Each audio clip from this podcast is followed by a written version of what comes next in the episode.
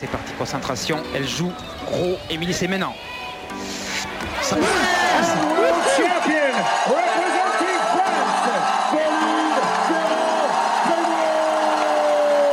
peut-être. La Britannique est en train de craquer.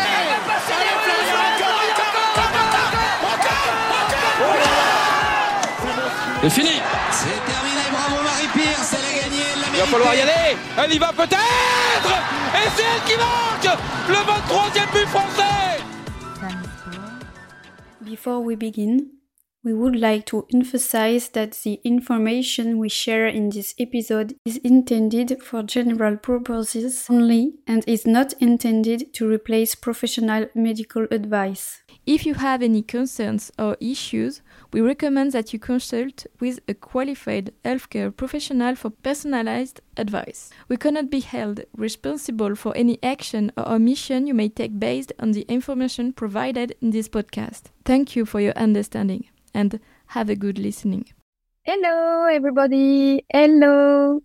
We are here in and Sport podcast with Nikki today. Nikki, thank you to to be with us today.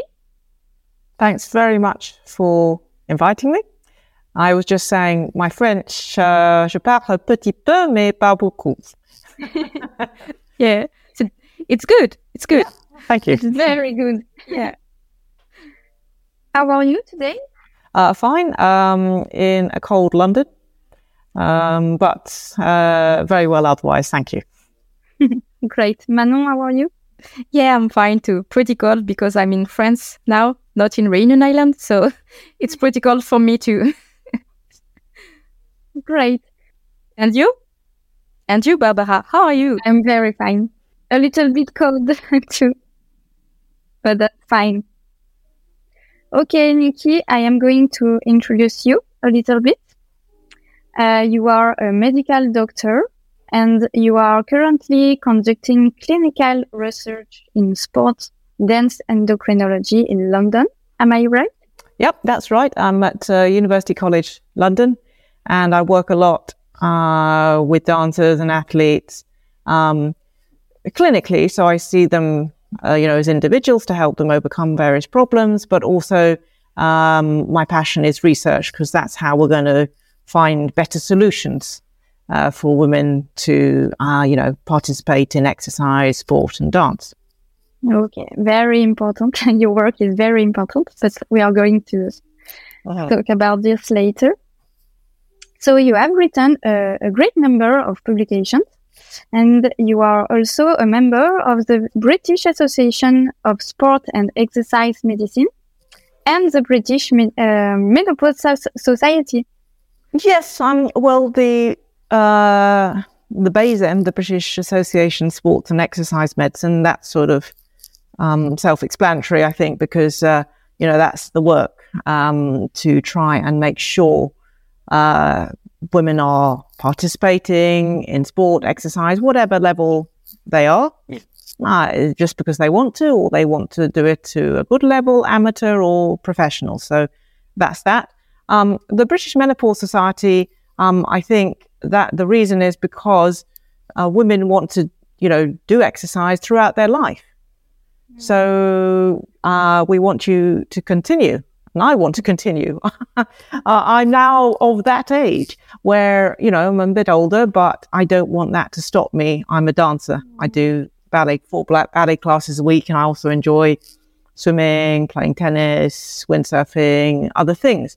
So um, that's why the British Menopause Society, um, you know, we want to make sure we're giving women of all ages, including the, the, the women who reach menopause, the good information and advice so they can continue being healthy and, you know, doing what they want to do. Yeah. Okay, great. It's a very be- beautiful project. Mm. Yeah, and super important, and it's not uh, not it's not always uh, a part of population uh, who is uh, currently considerate. So it's super inter- interesting and important. Yeah, because um, all women, well, obviously we're going to get older, you know, there, so there's yeah. a lot of, uh, you know, um, women over 50. Uh, you're going to spend a third of your life as an individual probably in that age bracket. Um, so my passion is to make sure I'm giving the best information and finding the best solutions and, and advice for a woman to help her make the most of her life, the whole of her life, starting from, you know, when she's, she's a young girl, uh, going on, we go through, and, you know, up to old age. We want to make sure every individual is doing, you know, being healthy and happy. Yeah. Yeah. That's the point. Reach your full potential. exactly. yeah, exactly. being happy with food and exercise. Yeah. Mm-hmm. Mm-hmm. Great. Um, can you introduce yourself a, a, little bit more? Maybe do you want to talk about your your book? Yes. So that what we just said just there about uh, reaching your full potential or getting the most out of your life, I suppose we could say. That was my inspiration for uh, writing a book. Um, I've written, I've published papers, research papers, yes, many, um, but I never a book. And it just occurred to me that, of course, I, I feel proud and I, I like publishing research papers, but then it's like, who's actually reading these? you know? Um, uh, yeah, yeah, yeah. Well, it's something. I mean, you know, quite a lot of, hopefully, a lot of people, but also, I want to be able to give uh, useful information and facts, reliable information, and practical information to everybody. Uh, and so that's why I wrote the book. And the title of the book is Hormones, Health, and Human Potential. And it's in that order because your hormones are your internal chemical messengers traveling in the bloodstream. And they are really, really important in determining our health, mental and physical health. And if you're healthy, then of course you're in a good position to reach your full potential, whatever that might look like for you. There will be some uh, women who will, uh, you know, uh, win Olympic medals, and some women who will be the top uh, dancer in the ballet company. You know, great. But but also, you know, women uh, like me who, um, you know, we um, are passionate about. I'm passionate about ballet. I'm doing my ballet classes, and and I really enjoy exercising. So, whatever that, so potential is whatever you want that to be, your objective. But there's no, you know, we want to make sure that every woman has that opportunity. And so that's why I wrote the book to give that information, to explain the connection between your hormones, the connection to your health, and the connection to uh, your well-being and you know your how you perform, whatever that is. That's why I really uh, wrote the book to explain that, and also to give the advice how to achieve that, because that's of course the the crucial thing. And generally, it's not taking medicine or tablets or, or things like this. It's actually very simple things about the nutrition, about the exercise, how much, what are you doing, and about your sleep. So trying to put it in practical terms, what can you do? What is the ma- the the the you know the best way you can reach your full potential? Okay, great, very interesting. Thank you. And it's very important for for us, for Manon and uh, and me, yeah. to to reach every woman yeah. at all age and um, every level of exercise because we are talking about uh, elite level yep. and national level and Olympic level, but all women uh, have a place yes. in exercise. So it's very important to to spread the, the knowledge. So mm-hmm. yeah, it's yeah. great that uh, that you you have written this uh, this book and um, told us that um, you were da- you were a dancer. Yes, well, um, I wasn't a professional dancer in the company, but I've always that's been the thing I really enjoy. Um, you know, when I was four, my grandmother, who was a dancer, she took me to a ballet class, and I've always uh, done ballet. Uh, you know, throughout my life, when I was a medical student, as a doctor, and still now. as a much older doctor. um, uh, I still uh, do four ballet classes a week. Uh, I used to do uh, amateur shows and performances when I was a bit younger, um, but actually, uh, that is very uh, takes a lot of time.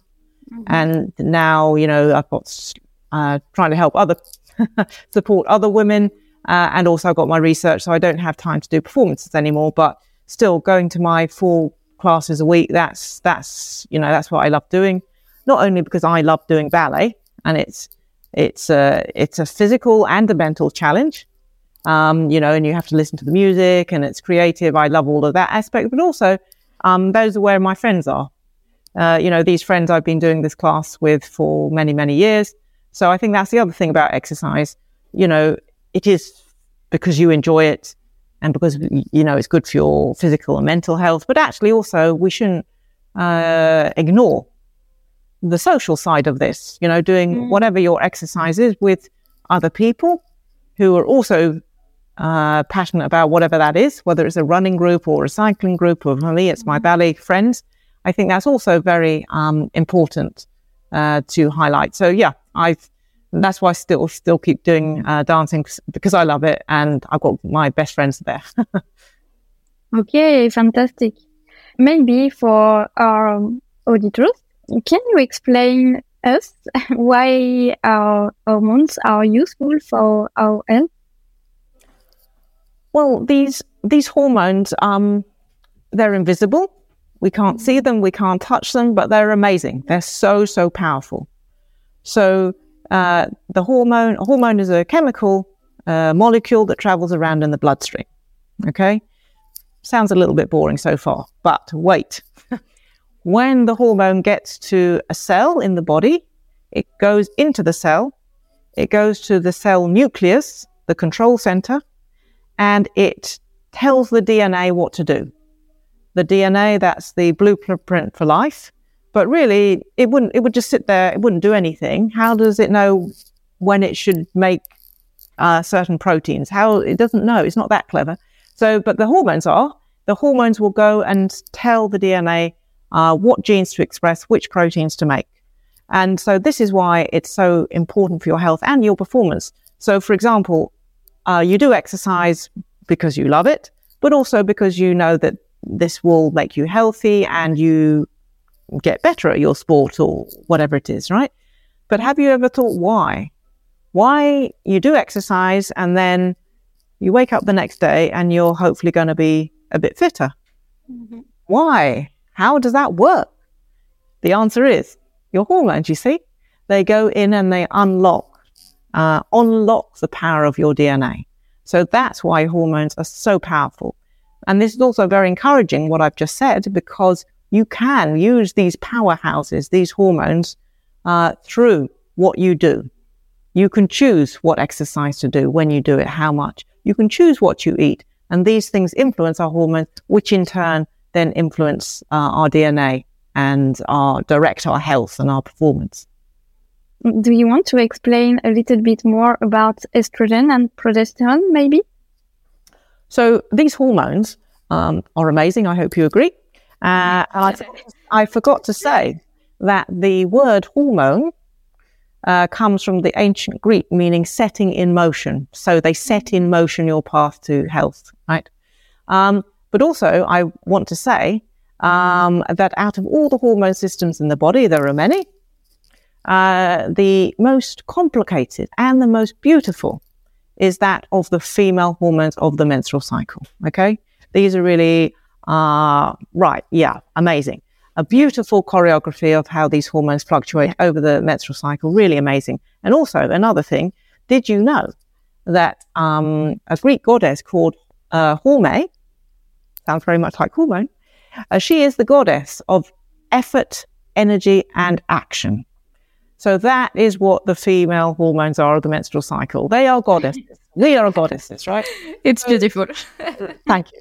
Um, a poetry. So um, yeah. So this is why the female hormones. So it's amazing to be this goddess or have the the the, the power of this goddess inside us, but it also makes it complicated uh, because these hormones are so uh, varying uh, in the menstrual cycle, this is why traditionally women have not been included in research and things like this because uh, researchers, male researchers, I think, um, say, "Oh, that's really complicated. We can't do that." So lots of the work has been done in men. So we, you know, we're still unlocking lots of those secrets and still trying to.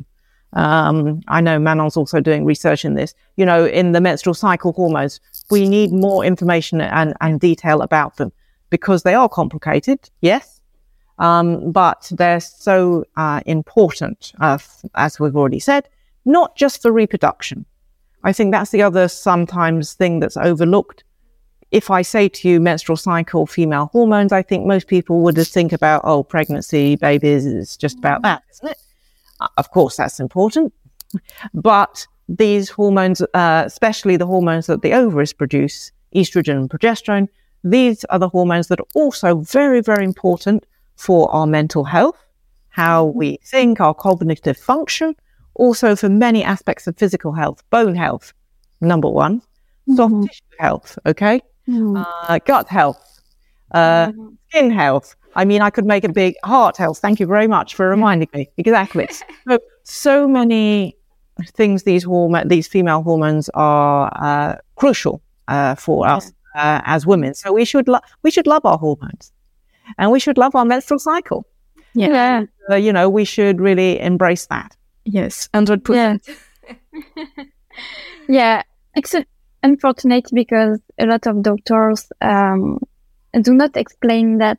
And um, when women are losing their period, so in the case of hypothalamic amenorrhea, for example, it's very often that they, they hear, oh, if you don't want a baby now, it's okay, it's going to come back. And there are months and years sometimes, and their health is going down.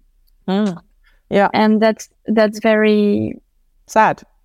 yeah, sad, complicated then because they are told it's okay. That's not bad.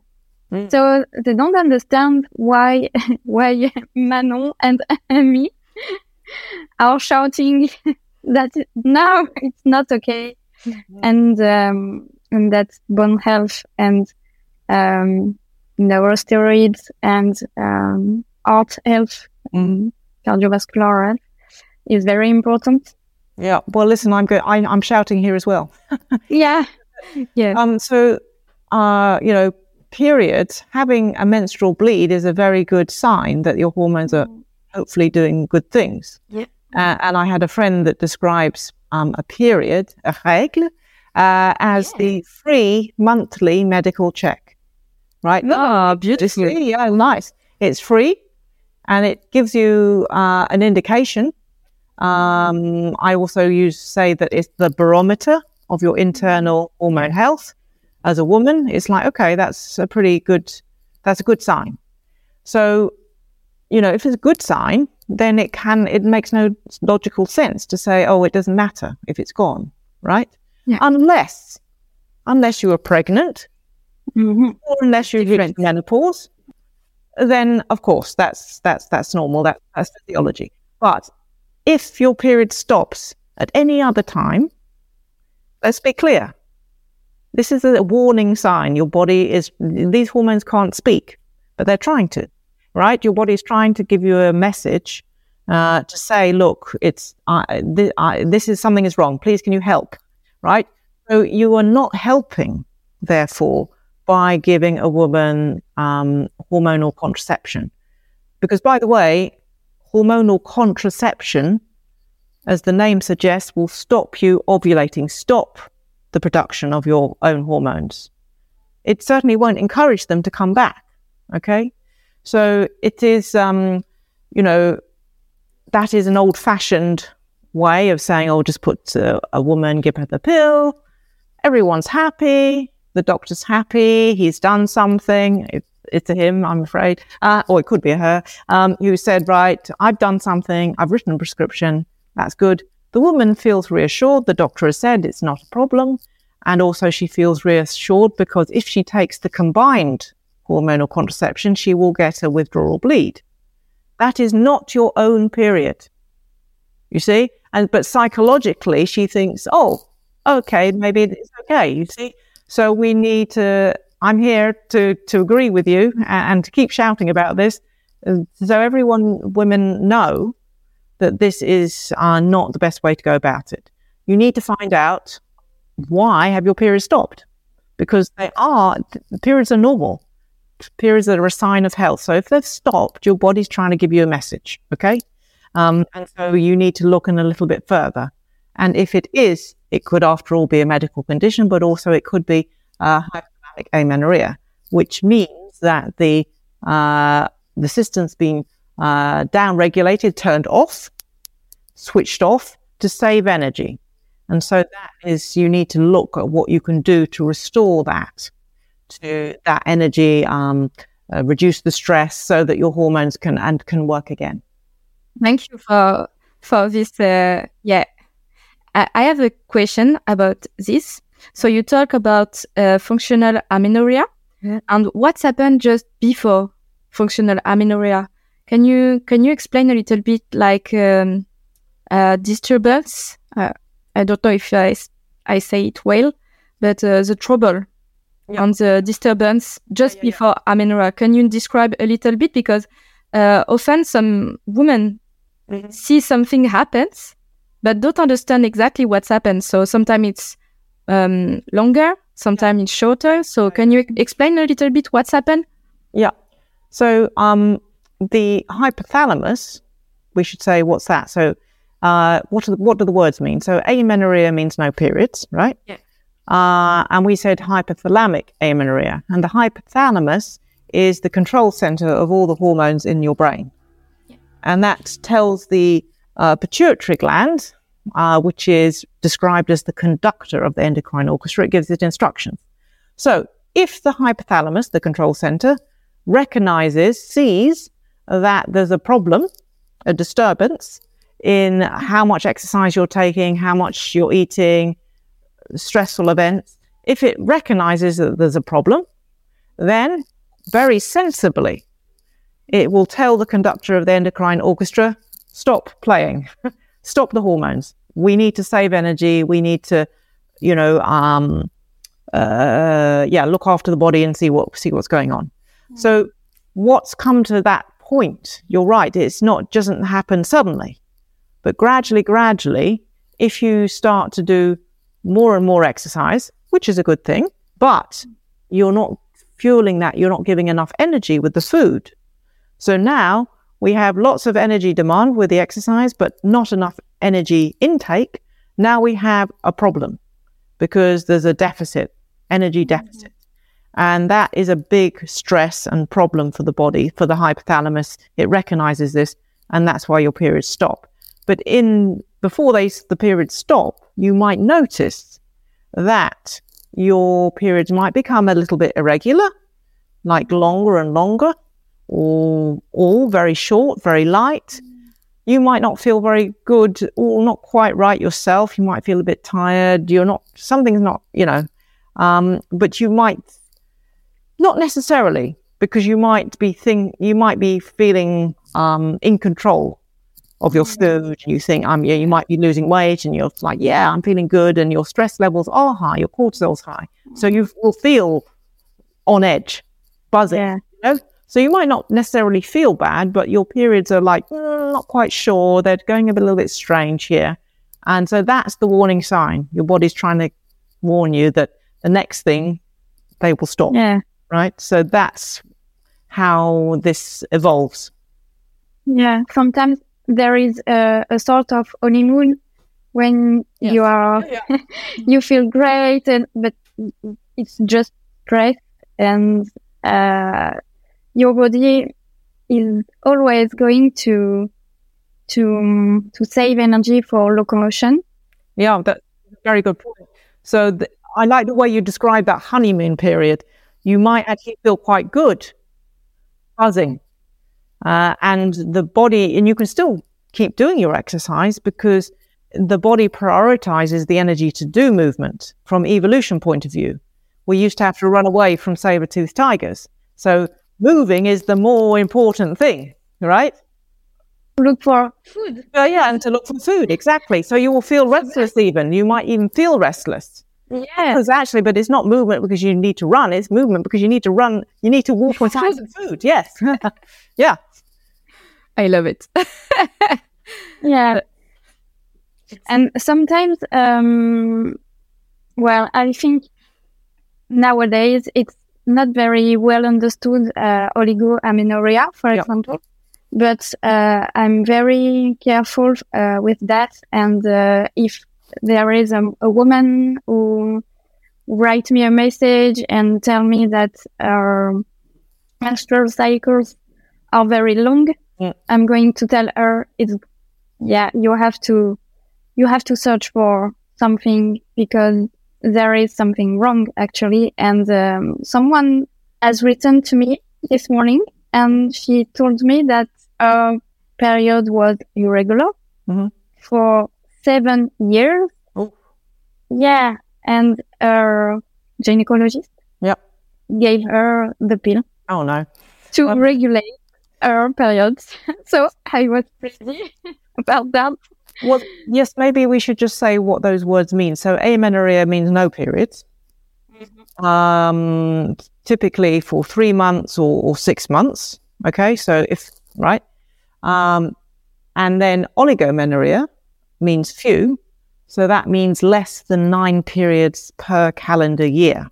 So you will be getting some, but spaced out. But the first thing to do if someone comes with that is see if it's if there is a medical situation. If there are uh, PCOS, polycystic ovary syndrome, um, that can cause irregular periods, right? Um, and so that needs to be excluded, looked yeah, investigated. But then, actually, if that's not the problem, and actually you speak to the woman and it's, it's, she says, "Well, I've been doing all this exercise and cutting down carbohydrates, typically," um, then that, that is why you, the woman has developed oligomenorrhea. And also, we should really say that this, um, these words, giving the pill to regulate your periods, really what the pill does is it switches off your periods. So I wish we would stop using this word regulate. It doesn't regulate them, it switches them off. So, how could the solution be if you think of it in that way? You go to the and you say, Oh, my periods either I've got very few, oligo, or amenorrhea, none. And you're told, Oh, we'll give you the pill to regulate your periods. No, no, no. We're giving you the pill to switch them off entirely. How would you think about that? that's what that's the truth No sense. you know, we need exactly. Oh, I know you haven't got any periods, so let's give you a pill that will make sure they stay switched off. Now, does that make sense? No. um, uh, right. And also, it's not just my opinion, I want to stress. Uh, this is what it says in the Endocrine Society guidelines from America. And also, I'm very proud in England. nice Uh, yes, the NICE guidelines, that stands for National Institute of Clinical Excellence. Anyway, very long. Um, uh, and I wrote to them last year and said, look, can we, can you change it? Because the pill switches off periods. You're great And so that's now changed. Uh, because what you should be doing is if a woman's periods have switched off, she's got uh, hypothalamic amenorrhea, uh, and this is going to have a bad effect on her bones, like we said. So, what the better recommendation is, if a woman has periods have stopped, of course, you want to uh, help her uh, rebalance her nutrition and exercise. That's very, very important. But if you're also worried about her bone health, she has a bad uh, measurement from her DEXA scan, or she's had stress fractures, then it's then what you should do. Of course, don't give the pill. Uh, what you should do is actually give hormone replacement therapy, HRT, because this will help uh, with the bone health. And this is the other thing we want to say, I think, isn't it, ladies, that uh, we don't want to give the pill because it will switch off your periods. We also don't want to give the pill because it will not protect your bones. It does not help bones. It can be a bit confusing, I agree. If you look at the ingredients on the pill box, it does use the words uh, estrogen and progesterone. So you think, oh, well, why does that not help the bones? It's because the bones are not stupid. The bones see this hormone, but it's not the real hormone. It's a synthetic, a different hormone, right? And it doesn't like that. It wants the real hormone. It wants your own hormone. So that's also, and there's lots of evidence to show that it does not help your bone health.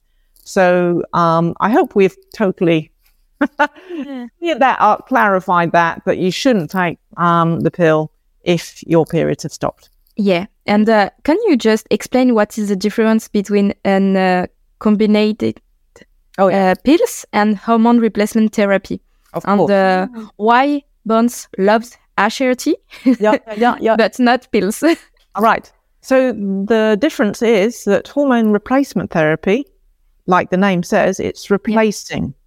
And if you choose the right sort of HRT, uh, these hormones are the same as what you produce yourself. okay. So the bones recognize them. The bones say, yes, please, hooray, come this way, please. Right? They recognize it. So that's the difference between the type of hormones in the pill and the type of hormones um, in particular types of HRT. Of course, you need to choose Yeah. the right the right ones. Uh, and so for a woman who's got whose periods have stopped, she's got hypothalamic amenorrhea, and she's got poor bone health, then you'll I recommend uh, and NICE now recommend yes, you need to take the HRT while we sort out your nutrition and exercise to protect your bones. So that's the difference between them. They're different molecules in them. Hormones are very, you know, uh, beautiful uh, individual. We want to give the beautiful ones, right? All right. But of course, uh, we should say that the HRT is not a contraceptive, okay. right? So that's important. So if I am giving HRT, uh, recommending HRT to a woman whose periods have stopped um, to protect her bone, I will say this will be very good for your bones. Please work on your nutrition and exercise. This is what you do, but also make sure be aware this is not contraception. So you have to use other types of contraception barrier methods, um, just to be sure if you if you're not looking to get pregnant. You see. Sometimes I explain too that oral contraceptive, uh, estrogen, oral estrogen, uh, is going in the liver, Yeah. and then the liver is shutting down IGF-1, Yes. which is an- anabolic hormone, and the result is even more. That, that's very good, very good point. Um, uh, you know that the um, taking any sort of medication orally, and some you you have to, but the contraceptive pill exactly it, it has an effect on the liver. And already, if you've got hypothalamic amenorrhea because you've got this imbalance in the nutrition and exercise, not only will your female hormones be low, but also the other uh, hormones, like you say, anabolic ones like the IGF 1 is also very important for bone health, will be low already. And also the thyroid hormones, uh, also not good for bone health. So, again, another reason why the pill isn't helpful because it will make those other ones lower as well. So, yeah, de- I think we, yeah, definitely know from all points of view, right? So I have two questions. Yeah. uh, can you just explain, I think, for listeners, uh, what is anabolic? What does that mean uh, practically? Mhm. And the second one, uh, how the hypothalamic axis uh, recognize HRT uh, does not uh, make a, a more disturbance for hypothalamic axis to have something. Right. Yeah. So the yeah anabolic. So the two words, like opposites, are anabolic and catabolic. So anabolic means building up. Okay. So building up uh, bone and muscle. Okay. So people may have heard of anabolic steroids that some athletes were taking doping, right, to build up muscles. You know that we also produce anabolic hormones in our body uh, naturally, IGF one, for example, and testosterone as well. So anabolic means building up the muscle of the tissues. Catabolic means breaking it down. Okay. Um, and by the way, cortisol, the stress hormone, breaks it down. Right. And if you've got hypothalamic amenorrhea, your cortisol, what, all the hormones will be low apart from cortisol, which is high. Cortisol breaks it down. Okay. So another reason why it's not good for bone health. Okay. So that's anabolic, catabolic. Um, very good question about the, so the HRT. So, um, the type of hormones in the contraceptive pill, uh, bone doesn't like them. We've established that doesn't like them. Uh, but uh, the it, the these synthetic hormones in the pill, they do fool the hypothalamus and pituitary. They make the hypothalamus, uh, hypothalamus and pituitary think that there is estrogen and progesterone, and that's why they don't produce any of the hormones that stimulate the ovaries and have uh, cycles. Okay, uh, right? So that's that's why the pill shuts down, reinforces the shutdown of the uh, hypothalamus. Okay, HRT. Uh, uh, the difference there is that it's uh, those are natural hormones. well, I should rephrase that. The same, the body identical, the same as what you produce yourself. So the bone loves them, and they are in. They should be given um, to recover the physiological level of the hormones, you see? Because the, the dose in the pill is very high anyway, right? And switches it off. But the dose, if you're careful with the dose, don't give too much, of course, of HRT, just enough for the bones and just enough that it will, it won't um, downregulate and switch off the hypothalamus and pituitary.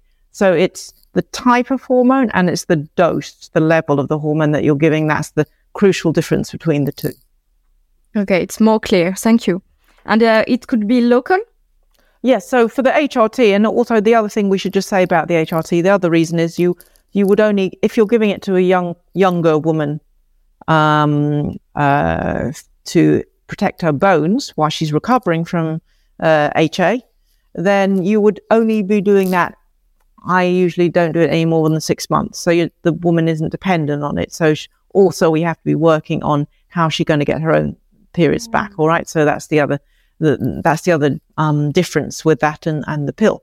And how you take it, the best way is, um, you know, we've already heard why it's, it's not so good to take these hormones um, uh, through the, you know, as a tablet. So the estrogen you can put on, it can be absorbed through the skin. So you can either have a patch or gel. I find that the gel sachets are very, very helpful for um, the you know the uh, the younger woman, uh, the athletic, the the dancer, um, to protect her bones because we can the sachets come in very small sizes and we can give it really make it a personal dose. So the gel, um, the gel typically you put it on the um, you you indicated your arm, typically on the inner bit of your leg, uh, thigh, uh, la cuisse. Uh, uh, there we are, l'intérieur de la cuisse. Um, and then the so that's the estrogen.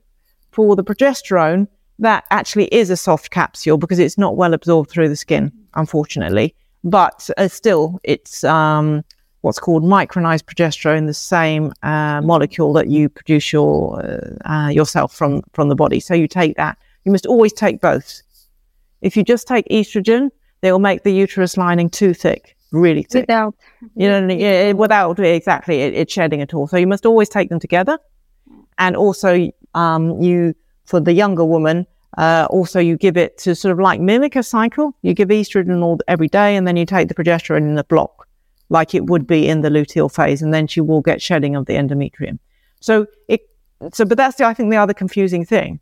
So you are getting a bleed withdrawal bleed and in that sense it's like the pill in the sense it's not because of your own hormones but it's it's the next best thing to your own hormones. You see? Yeah, but in France, we we don't. I hope this episode can make a difference because it's hard to for us to explain. So maybe some doctor can hear us, and I think it could be helpful. Mm. Well, the other the other sources of information for this that this is what should be done. Well, in England, of course, the Endocrine Society guidelines, the England the NICE guidelines, but also the IOC consensus statement, International yeah. Olympic Committee yes. statement, yes. Uh, 2014, 2018 mm. um, updates.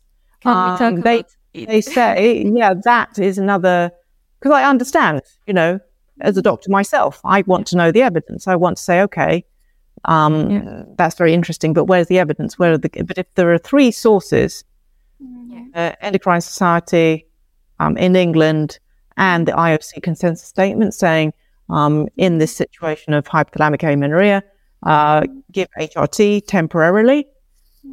I mean, you know, it's all there. It can make a difference. Yeah. Thank you. So you talk about this consensus. So Mhm. can you tell us a little bit more? Because it's about reds. Yeah. So can you describe what is a red for people who don't understand uh, practically and uh, why male is concerned too? Oh, yeah. we let them in. Yeah. So, um, REDS, REDS stands for Relative Energy Deficiency in Sport. Okay. So, relative energy deficiency means that uh, relative to the amount of energy expenditure the person is uh, uh, having to use for exercise, relatively speaking, there isn't enough intake. So that's what the word relative means. Okay.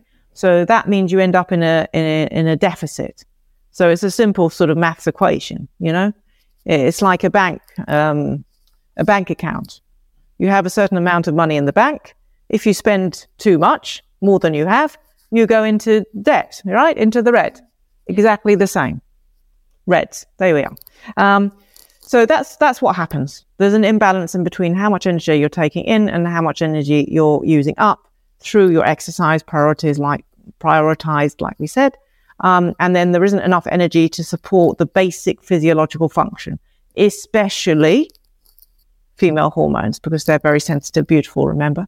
Uh, so they need energy. But also, like you say, um, not just women, uh, but also uh, men. I think the reason we talk, we think a lot about the women is because the female hormones are very particularly sensitive, and and that's that's why. But also, I've seen many athletes, and in fact, I did a study uh, on male cyclists um, a few years ago, and we found that concerningly, um, road cyclists, you know, so they have to cycle up hills, and so they think if they're very light, then they can speed up the hill and win the Tour de France, right? Okay, um, but uh, it doesn't always work out because if you end up in this uh, energy deficit, like we're describing, for women, it will switch off your periods. For men, their testosterone will go very low. And testosterone is, like we said, an anabolic hormone, muscle building. So they're now going to actually become weaker and tired. So that's what REDS is. Um, it, it does use the word sport, uh, but I want to emphasize that it can be um, dancing as well, especially. And also it can be any level of exerciser because I have, I see many, um, uh, exercisers who apologize almost and say, I'm not an athlete.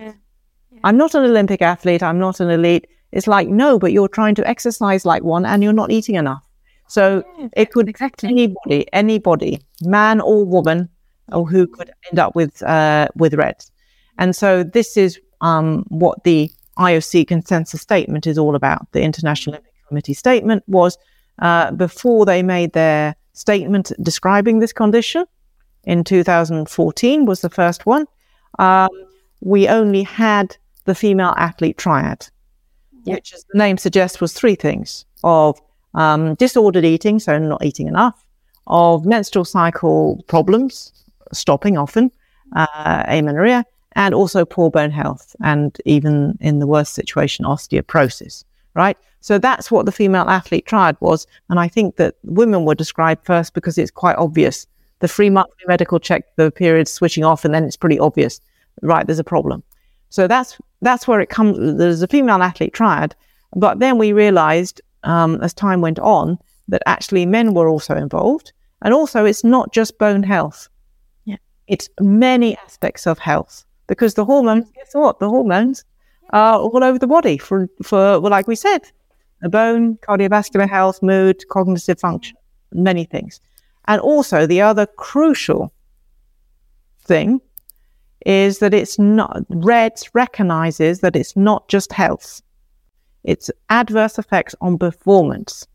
Yeah, of Yeah. course. This is what I think um, is really important to emphasize because exercisers, athletes, dancers, listen, we know what it's like.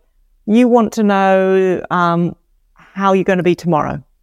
You know, um, a dancer says, okay, this is very interesting, this discussion about hormones and reds, but I want to know, can I do 32 fouettes on point tomorrow in Swan Lake? Gee, they want to know about performance. And then you can say to them, I'm afraid that's not looking so good. you see, now it, it means something. now it means something. It's like, okay, now you're talking about performance. Now you're talking about what I'm interested in. Uh, and so let's tell me what I need to do. Yeah. And thank it, you. yeah, it's very crucial what what you you have said because uh, the majority of men and women uh, who, who are coming to to me, uh-huh. um, they don't feel legit yeah. to to say, okay, I'm not well and I think there is a problem mm-hmm. because, but I, am not a, an elite athlete. Yeah. Uh, I only only exercise three, two, maybe two, three uh, times per week, but it's a little bit more complicated. And like you said, it's uh, there are a lot of areas of health that are impacted, and um, sometimes even depressed symptoms, and it's a it's a very complex uh, syndrome. Because I think the um, if you're an elite athlete, that's your job. So yeah. you're either training or you're resting and eating.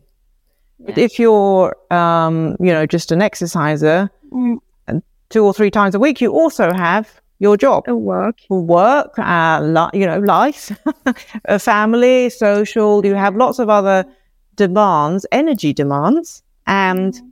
uh, you know, demands in other ways. Uh, you see what I mean? Sort of uh, potential yeah. sources of stress. So these all add up. You see. So um, if you're an exerciser only doing only only a few times a week, like you said, um, you know, just think about that's that's there's lots of other things happening in your life. So it's it's it's possible, unfortunately, to yeah. have reds, um, even if you don't think it's applicable to you. It, it, it could be a possibility.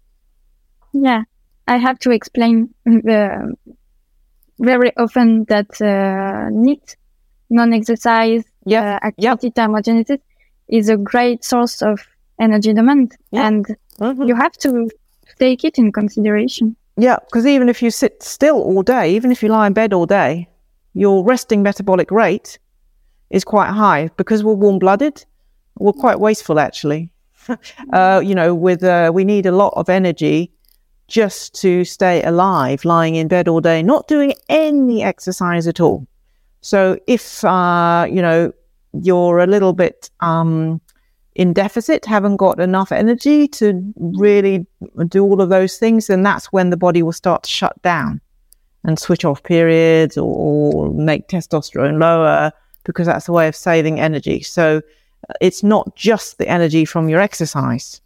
It's energy just to be healthy and stay alive, uh, which is a lot and usually more than you need for exercise, actually. Yeah. Yeah. Great. Thank you. Um, so, in this in this topic, uh, are you okay to talk about a little um, your personal experience with red? What me me personally? Yeah. Yeah. Well, listen, I'm very old, so um, when I had reds, we didn't call it reds, right? That wasn't invented and even the female athlete triad wasn't really a word. You know what I mean? So anyway, um, I was very young, very uh, I was unusual. Um, that when I was about ten, um, I was doing a lot of gymnastics, and I was seeing lots of gymnasts on the TV. Um, you people listening who are very young won't probably know these gymnasts. You know, I was seeing Olga Korbut on the TV and she looked very slim. And I thought, oh, I need to look like that, you see. And so, yeah, I drastically reduced what I was eating and I lost weight, which definitely you shouldn't be doing as a 10 year old, by the way. Um, mm-hmm. you know, and I got actually quite ill. Um, and although I did eventually start to eat more and, and I was an okay weight, um, I was, I never got, my periods never started. And your periods should start at the very latest by 15, 16, you see? Yeah.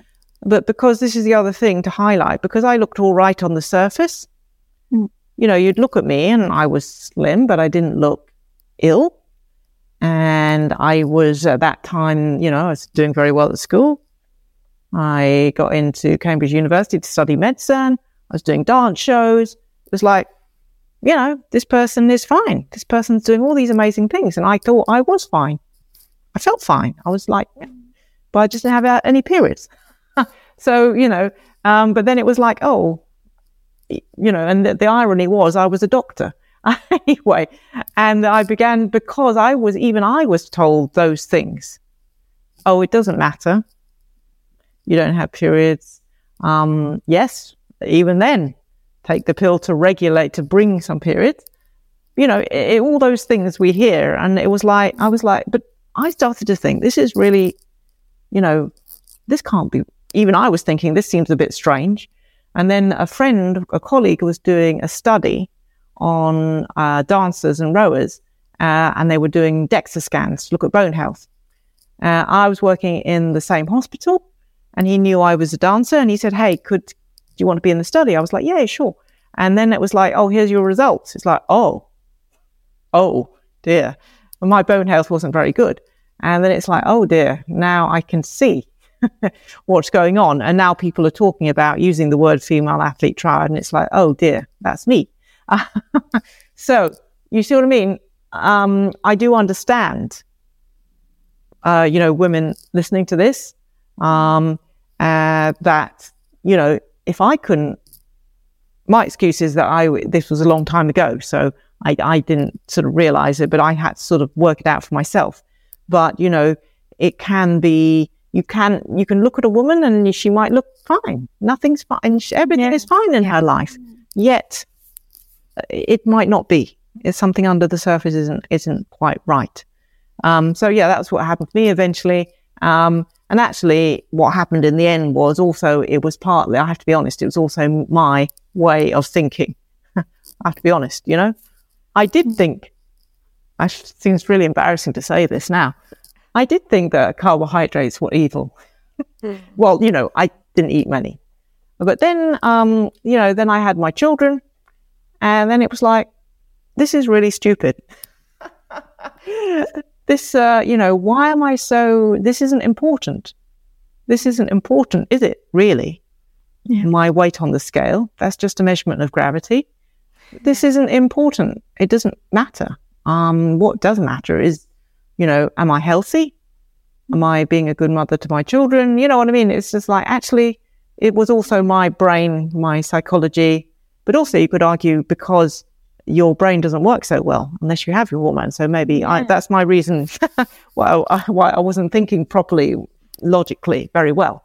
And so, you know, but having been through that experience myself that also I, I hope makes me um uh you know and that was a long time ago so I've recovered and I'm fine you know and I understand now but even now I understand my brain is like that that I understand uh you know women who go through this and that it's just our response some of us uh, might respond by using off the way we eat to respond to a stressful situation or, or something uh, you know, some people will respond in different ways. Some people will drink a lot of alcohol. Some people will take drugs. Some people will smoke. I don't know, whatever it is. Some people do things, but some of us are, that's the way we cope with things. We cope by using our food. It's not about the food, usually. Well, it can be, but, you know, it's often about trying to cope with something. So that's the other thing um, I think is fascinating. That is the psychology. What is what's happening and that, that hormones play a part in this decision making as well. So actually, if you're not having periods and your hormones are low, actually you sometimes make bad decisions because you haven't yeah. got the ability to, to, to really reason and, and, and whatever.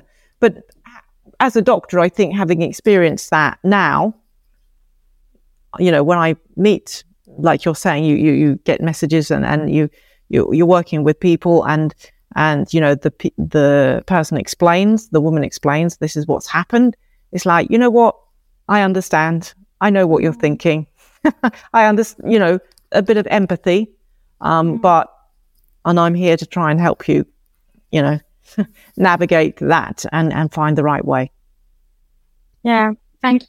Thank you for sharing your story. It's very interesting and that's a very good point because um, I think um, a lot of women uh, are not legit to to to ask for help because they are normal weight and they seem to be healthy. But actually they are not. And um, a lot of women um, are coping uh, with exercise and uh, food uh, and um, are using exercise and food to, to cope with their stress, their anxiety, their um, self-esteem too. Uh, I think there is a, a huge part of maybe nowadays because uh, I see a lot of women who who engage in sports to feel their their self-esteem, and there are uh, there is uh, their their sport identity, Yep. I don't yep, know. Yep. Yep. Yeah. Exactly. which can be very impacted if they are stopping sports. And it's it's a very complicated uh, com- context. So Yeah, well, that's the thing, but but but it can become a vicious circle. You say I'm Yeah. feeling, feeling stressed, so I need to yeah. I need to exercise because that makes me feel better. Exactly. But it actually is that the best way? And also, but I but I think also to encourage people, women, um, you know, please come forward and, and don't. The weight on the scale is just a measurement of gravity. It doesn't really mean anything. You know, you know yourself. Have you got that? What's happening? That free monthly medical check, that barometer of internal healthy hormones. Use that rather than the number on the scale. So the number on the scale doesn't tell you about your body composition either. You see. Yeah. So, um, but also the other reassuring thing to say is that unless the woman, I, I don't know if this is how you um, approach this, but unless the woman is really, or, or man in, indeed is, you know, really ill with Reds, and then you're going to have to say, yes, actually, no exercise, you need to be in hospital. But usually we can work that there's just a case of reducing the intensity of the exercise, increasing the rest, and that's an acceptable way of doing it. I think sometimes people are scared of coming forward because you they think that I'm Yeah. going to say, ah, yeah, you've got to you've got to eat all day and you've got to, and you can't do any exercise. Anyway, I would never say that because I'm not a policeman. I can't force you to do something. Uh, we will come up with a solution. Uh, It will it will probably include uh, eating a bit more, and it will include reducing the exercise. But but you know it's going to be individual depending on what they're doing al- already. Um, you know, I just had a conversation with uh, you know a boxer earlier today, and then you know it depends on what what you're doing already. But there are ways around this.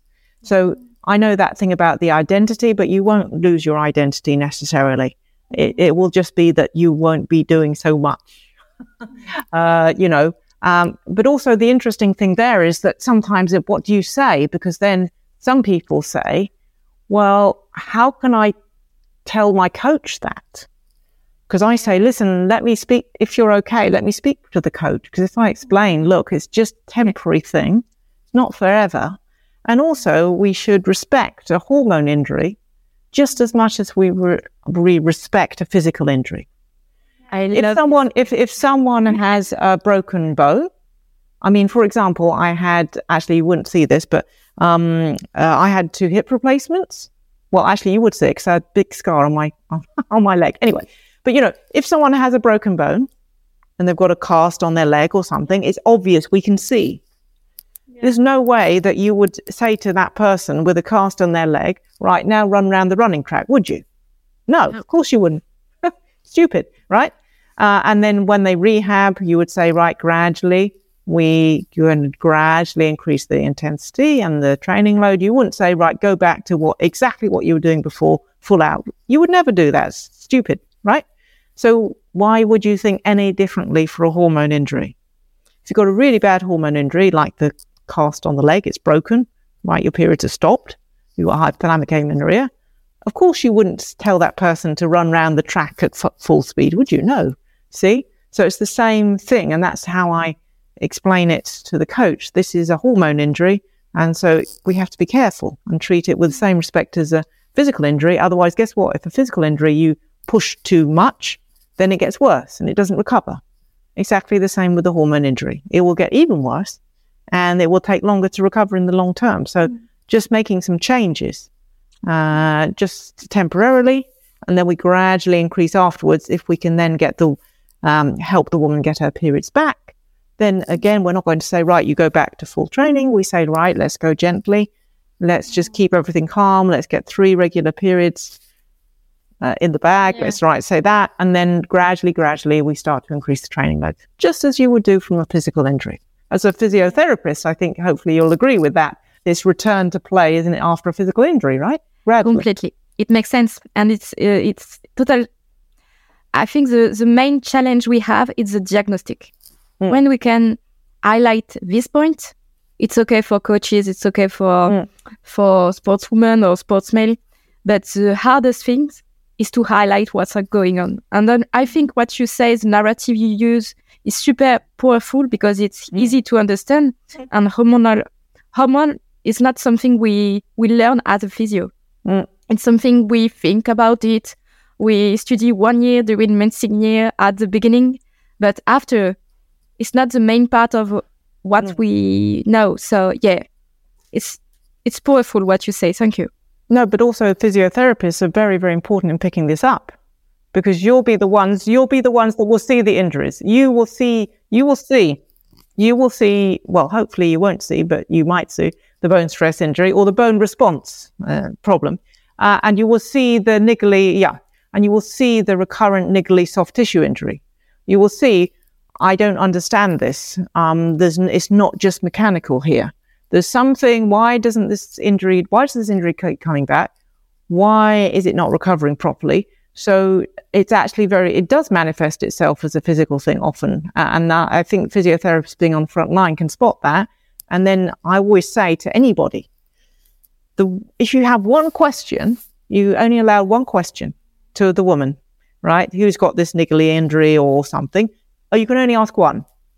You're going to ask her, of course, about her periods. Yes or no? What are they? What? Yeah, exactly. And then, and then, then we, then you go from there. And of course, we're not expecting everybody to understand hormone tests. Yes, that's my job and, and uh, everything, you know, but finding that initial point of getting in there, that's, and then we, and then we go on and then, uh, you know, it's a team thing as well. That's the important thing to say because it's not just either me as a doctor or, or you as a physiotherapist or, you know, or, a nutritionist or it's no, nobody in, I can't be a physiotherapist as well. and I'm not a dietitian, you know, I, I can't do it. No one can do everything. So it's got to be a collaborative thing. Whoever, whoever spots it, it's like, right, now we bring it together. That's why I took the plane to Switzerland Yes. to explain that Yeah. to physiotherapists. And uh, it was very interesting to see that the they had no knowledge about Yeah. rest. Wow. Yeah. I was time- so, Uh, sorry. so surprised. Every time I, I just um, explain my my thesis subject, so this is uh, I think uh, five time now. So I'm work on um, the impact of uh, the phases of my menstrual cycle about neuromuscular performance. Mhm. And every time I just ask, who knows triad female athlete triad, and who knows about RED-S. Mm. And every time, just one or two Really? And which is right. It's like, okay, Mm. we have to talk a lot about it. And Yep. my main, I'm super happy to work about the cycle because it's fascinating. Hormone is just super beautiful and uh, challenging. Yes. Yes. Every time, uh, I just really think about can can we take participant with low energy availability? Because in my study, we will see if uh, hormones are good or not, Mhm. if if people uh, have uh, ovulation or not, and Mhm. in many protocols, we just keep them out. But they uh, a lot of women have struggled with that, so we have to keep them. So I try to to think about yes, but we have to look what's happened with neuromuscular function Mm. with this female because I think many things occurs with Yeah. with them. Yeah. you know the, there is a there is a there is a study um, Yeah. from Anna Melin's group in Denmark which um, in amenorrheic athletes, and it shows that they have reduced reaction time, reduced peak power production. But I wanted to pick up, Manon, on what you said just there. Um, there is to to make it a little bit more complicated. Why not? Yeah. we love hormones, right? Thank you. Um, uh, yeah, no, there's, you know, of course, I think we've established hopefully now that if a woman is amenorrheic, no periods, and she's not pregnant, she's not, not menopause, there could be something, you know, that's a sign that something is not quite right, and we need to. So that's, so that's sort of pretty obvious. I hope.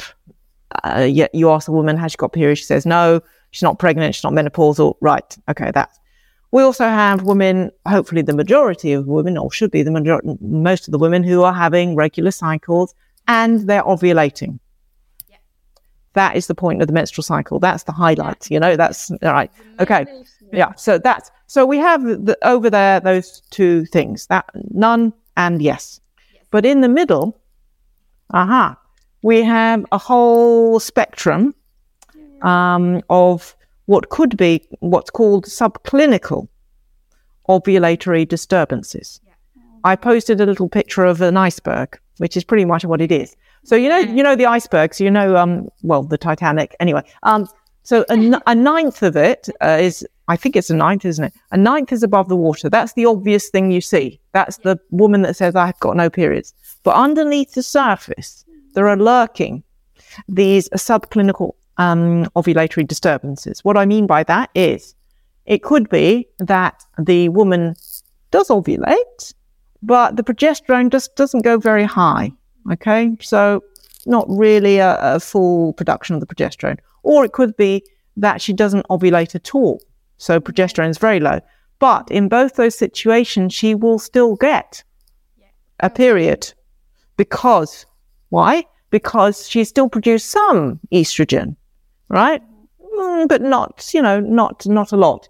And we know that, um, you know, if you also progesterone uh, is a very important hormone as well, both of them together. So basically, it's not a, a good combination, uh, you know. So I think when you said in your study about if we really want to be precise about this, which is what I'm trying to do over here in, in the UK with our studies, I'm trying to uh, get an idea of this spectrum of the subclinical issues. And so for that, you can, I mean, it is quite difficult. You could measure progesterone, but progesterone does vary a lot. So actually quite a good way is measuring the body temperature. So if you produce, yeah. if you produce a good amount of progesterone, it will increase your body temperature just slightly. Okay. And that's a good confirmation that, okay, that's a, a good cycle, right?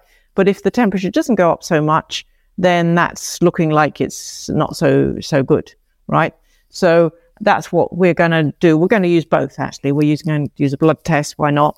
And also to do the temperature because the temperature is quite easy. You know, I don't have to do any blood testing, and uh, you know it's uh, very simple, straightforward. Um, so I think that's a really important point. Um, we've hopefully established that menstrual cycles are a good thing but also we need even more research and work to look at these fine details. Yeah. Okay, great. because I am asking to to women to measure their basal temperature. Yes. Yeah, I'm Brilliant. explaining that uh, progesterone is um, a temperature raising hormone. Yes, it is. It is that metabolic yeah, so. You will need more energy, by the way. Yeah. During the cycle, and this is why sometimes the body's response. We said if you don't have enough energy, your periods might switch off, but the yeah. in between stage might be that your ovulation will switch off and you'll get this yeah. subclinical thing, you see, and so you will get a sign already that something yeah. isn't right. And because the body is very sensible, because it will, reduce the energy demand because you need an extra. I've read various figures about 150, even up to 300 uh, kilocalories extra per day during the luteal phase because of the progesterone. Yeah. And so actually think about it, it makes perfect sense. Yes. If you're if you're low on energy, then mm-hmm. if you switch that bit off, then that reduces the energy demand. The next level would be to switch off the periods entirely. It's true. And oh, that's funny. That's interesting because um, I I have noticed that when women um, get back uh, one period, uh, one cycle, mm-hmm. um, I advise. To I advise them to eat a little bit more uh, again Mhm. uh, to regulate. Yeah, Uh, exactly. Yeah, because I, I have noticed that um, women who who have some difficulties to maintain their uh, their food intake, Mhm. um, they will experience um a new period. Yes, So their period come back, yes, but a second uh, cycle or Yeah. w- will be very delayed yeah, yeah, or yeah. yeah, yeah, exactly. So when you get, so yeah, yeah, listen, that makes perfect. That's a beautiful example Yeah. of of uh, physiology in action. You see, hormones in action. You have to feed your hormones, right? You have to respect them. but if you Yeah. understand that, but this conversation, if people are listening to this, then that that now makes sense. To that, it's like okay, because I I'm I always want a reason. I'm not a very good patient when I go and see the physiotherapist, by the way, Manon, um, because what happens is I, I, I want to know why. It's like, oh, you do this exercise, and I was like, okay, tell me why, why, and then I'll do it because then it gives me motivation. Because otherwise, I'm afraid I'm a very bad patient. I will stop doing them because I think I don't didn't understand why I had to do that. You know, so if we that what you just said just then about the nutritional intake, if you understand why you might have to increase a little bit more to maintain the cycles. That makes sense, doesn't it? Give you motivation to do it. And there is some research that uh, that is showing that um, women with amenorrhea uh, had um, um, sorry um, En français? Essaye. Vas-y. Un, un métabolisme de base Oh, basal metabolic rate. réduit. Yeah, Yeah, yeah, they will do. inférieur. Yeah, yeah, exactly. So the basal metabolic rate will, of course, downregulate. Yeah. And we know that from T3, the thyroid hormones. Yeah. Anna Melin again, brilliant woman. And also Anna Loucks and um, Louise Burke in, the, in Australia. Lots of studies showing, and I measure T3. Uh, so I can, again, evidence to the athlete. Athletes love data, right? So I, I show them the data. It's like, here, look, the T3 is very low, so your metabolic rate is downregulated. You see? And then you start to eat a little bit more. The T3 will come up, basal metabolic rate will now, because I think lots of people get really scared. They say, oh, but if you, if I eat more, then I'm going to suddenly, my weight will be uncontrollable. It will just keep going up and up and up. But it, no, it won't. It should go up a little bit, but then the metabolic rate will speed up to catch up, and then you'll stabilize at your weight. Uh, you know, what, whatever it is needs to be. Can you just um, describe a little bit uh, metabolic rate because I think it's not clear for all the listeners. Um, well, actually, Barbara might be able to help me out, but my uh, metabolic rate means basically the rate at which you use your food, right? Uh, so, how quickly do you burn through your food? So, if everything, if uh, you're healthy, then you'll burn through the food at a certain rate to keep everything, all the hormones happy, etc. But if you have a reduced metabolic rate, um, either it could it could be a medical condition that your thyroid gland isn't working. It's true, or it could be that your body has slowed things down to save energy. You know, on your phone when um, it goes low power and it switches off, you have to turn up. Well, my old phone, I had to always be switching off apps and things to s- to save it. You know, so it will same thing. Metabolic rate will slow will slow down to compensate for that. You see, um, Barbara is that's how I think of metabolic rate. It's it's very clear and um, image. Yeah. So yeah, that's great. Thank you. Okay. Um, I have one question. Mhm. You share a post Mhm. in your account, in your Instagram account. My new one, my new one. I just want to please say that. Please come to my new account. Yes, follow follow Nicky is super important because what she do is amazing. I think you know now because you listen her. So uh, follow Nicky. And one of the, your last post was about um, overreaching Oh, and uh, burnout sports. Mm. And uh, there is something about uh, Two Face. So Oh yeah. I really love what you explained. So maybe can you just explain a little bit the differences or maybe the same things in Yeah, uh, sure. oh, thank you. Well, euh, euh, tout d'abord, allez voir l'image um, because it's different masks, different faces, different aspects. Um, so inside your body, if you have, uh, you know, hormones are not happy because you've you are presenting your body with an imbalance in training and nutrition, then that will disturb, uh, you know, the equilibrium inside, and then you will have different uh, results. Okay, uh, and we used to think about RED-S, which we discussed, and overtraining syndrome as two separate things. In RED-S, you um, don't have the good balance between nutrition and exercise, and overtraining, you don't have the good balance in exercise and recovery. So, like, these are two separate things. That's it, finished. But that's no, hold on. I say that they are actually overlapping. You see? So, there are three things nutrition, exercise, and recovery. And if any of those are out of balance, it moves around and it might show itself in a slightly different way. So that was the rotating uh, masks faces.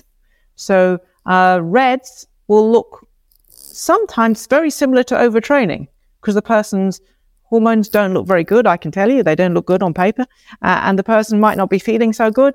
And also um, non-functional overreaching. So just on the tipping point of uh, overtraining, that's very similar to low energy availability. So low energy availability, the tipping point, you could go either way.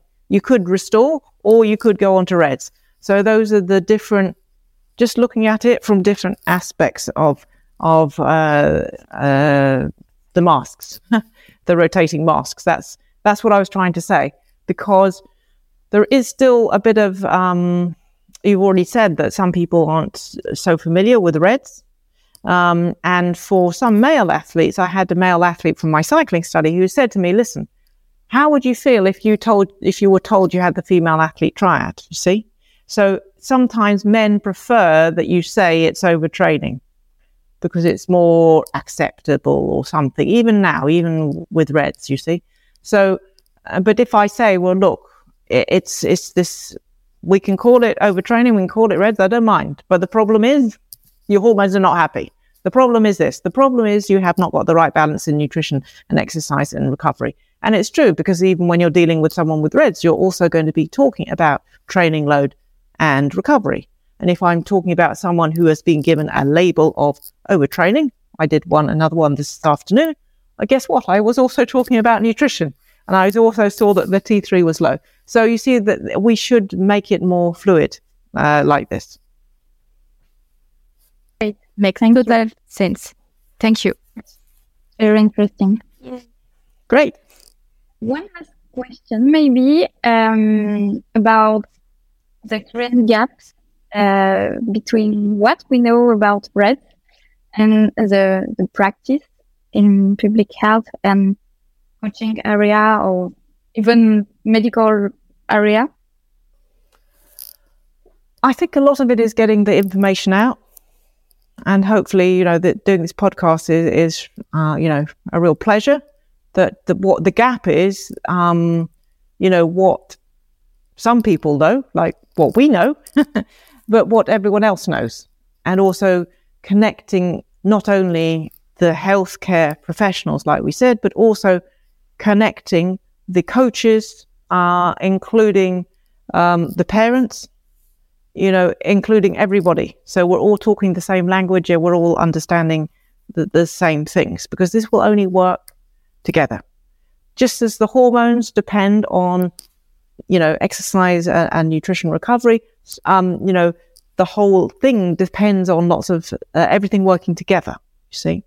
And so, um, you know, we're making some progress, I hope, like having this discussion now and, and people listening, hopefully. But also um, in the UK, I wrote the uh, the BASEM website, Health for Performance, number four, uh, which has different pages for athletes, parents, coaches, and health care professionals, all on the same website. Right? It's all the same information, but written a little bit differently. So things like this, um, you know, courses. Um, I think Barbara, you made some courses. I've also made some courses for female athletes. So getting people to talk about this, um, that's that's where the real gap is. We have a lot of information and knowledge, and you know, I'm doing studies, uh, you're doing studies, Manon, and people, you know, there is there is evidence there, but it it doesn't hasn't got through. So how do we bridge that gap? And I think that is the evidence into practice, into people's understanding and knowledge. Uh, that's where we need to keep doing more and more work. And actually, I think doing things like this podcast hopefully also help because that's an easy way to spread the information. Yeah, we want that. yeah, yeah, exactly. And thank, yeah. Thank, uh, thank you to, to come with us and share what you know. You, you do an amazing work. And uh, because we are a little bit uh, baby researcher with Bar- Barbara, we are super impressed because it's not easy to publish a good paper and uh, you do it super well and you're super invest and you're empowered you're uh, an uh, empowered woman and super inspiring for us. Well listen thank you so much. That's so kind of you to say that. And that's that's really gives me joy. That's why i love being a doctor because that's the whole point. I want to make a difference. So um, that's why i'm really happy to yeah. you know support. We need to support each other as well you know in, in different countries as well you know? Uh, that's the other thing. Uh, some things are, are good uh, in england but we still need more and we need to help you know, every every country ideally we want to all be at the same uh, level, don't we? Yeah. Can we? Do you have enough time, or you have to quit? No, no, fine. Just for a very last question. Yep. Uh, it's n- our special question in Uh-oh. this podcast. you didn't warn me. no. I, but if you're not comfortable with, no, go on. we can just let's see what it is. yeah. So, do you remember uh, your first menstruation? And can you share with us what's happened to you? Because it was late, what, as you said. So maybe what uh, what's happened when uh, it came for the first time, your period? Oh, um, well, you see, I'm very, very strange. because my first period, and I think this probably is a record, I think I was 32. Because uh, I, you see, my period didn't start and I had to have uh, ovulation induction for my children. And then it was only because I was relaxed, like I said. Um, after it's like, okay, th- this is there's something, you know, this. I want to be healthy, but there's even something more important, not my health, but other people's health. You know what I mean? Anyway, so the first time it was like, uh, what did I think? Um, I was actually, I was like, you know what? The body is amazing because I've actually treated my body really badly. I really, wow.